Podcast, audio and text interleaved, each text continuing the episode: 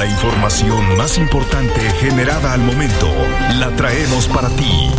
Radioincro.com Es viernes 30 de junio de 2023. Te presento la información. Las noticias de Querétaro están en radioincro.com.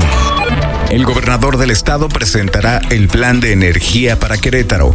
La información completa con mi compañero Alexis Morales. El gobernador del estado, Mauricio Curi González, dio a conocer que en los próximos días presentará el plan de energía. Reconoció que actualmente la política de la federación no permite la generación de energía suficiente, por lo que dijo que se trabajará muy fuerte en el tema de su transmisión en la entidad.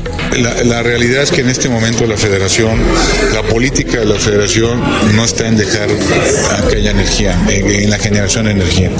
Nuestro gran problema es la transmisión, que eso es lo que tenemos que hacer un gran esfuerzo y pronto lo estaremos comentando a los queretanos.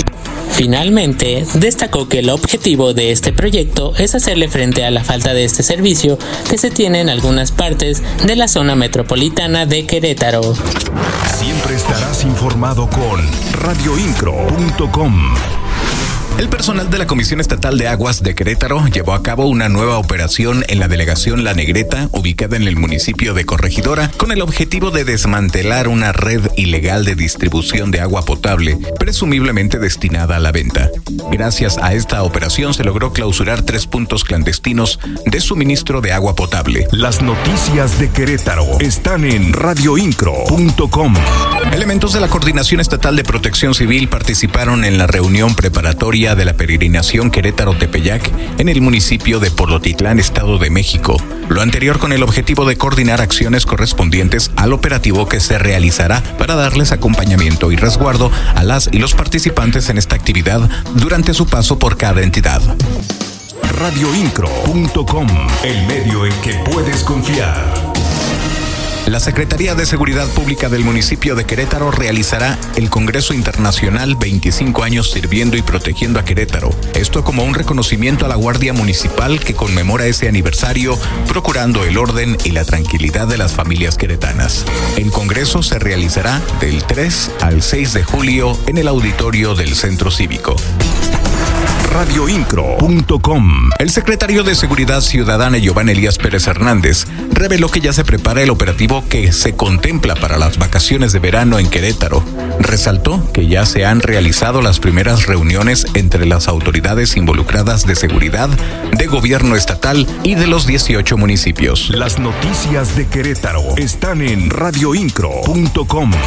Rosendo Anaya Aguilar, secretario de Desarrollo Agropecuario, reveló que ya hay 10 presas de aguas secas en el estado de Querétaro. Mencionó que esto se debe a que la sequía se ha prolongado durante esta temporada. Actualidad informativa.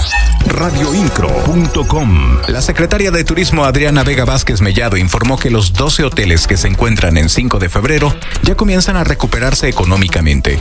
Esto luego de que ya se cumplió un año desde que arrancaron dichas obras de reingeniería Siempre estarás informado con radioincro.com.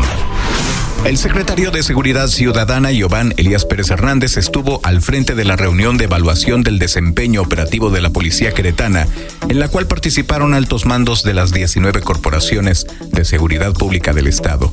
Esto fue con el objetivo principal de analizar los logros alcanzados hasta el momento y establecer estrategias para afrontar la segunda mitad del año. Siempre estarás informado con radioincro.com. Tanto las colonias residenciales como las empresas instaladas en los parques industriales están experimentando un estrés energético significativo debido a los frecuentes apagones.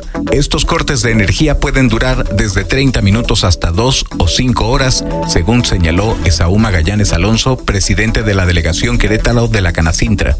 Magallanes hizo un llamado urgente a la Comisión Federal de Electricidad para que genere soluciones y establezca un plan de acción que aborde esta emergencia radioincro.com. Y hasta aquí, hasta este momento, la información para ti.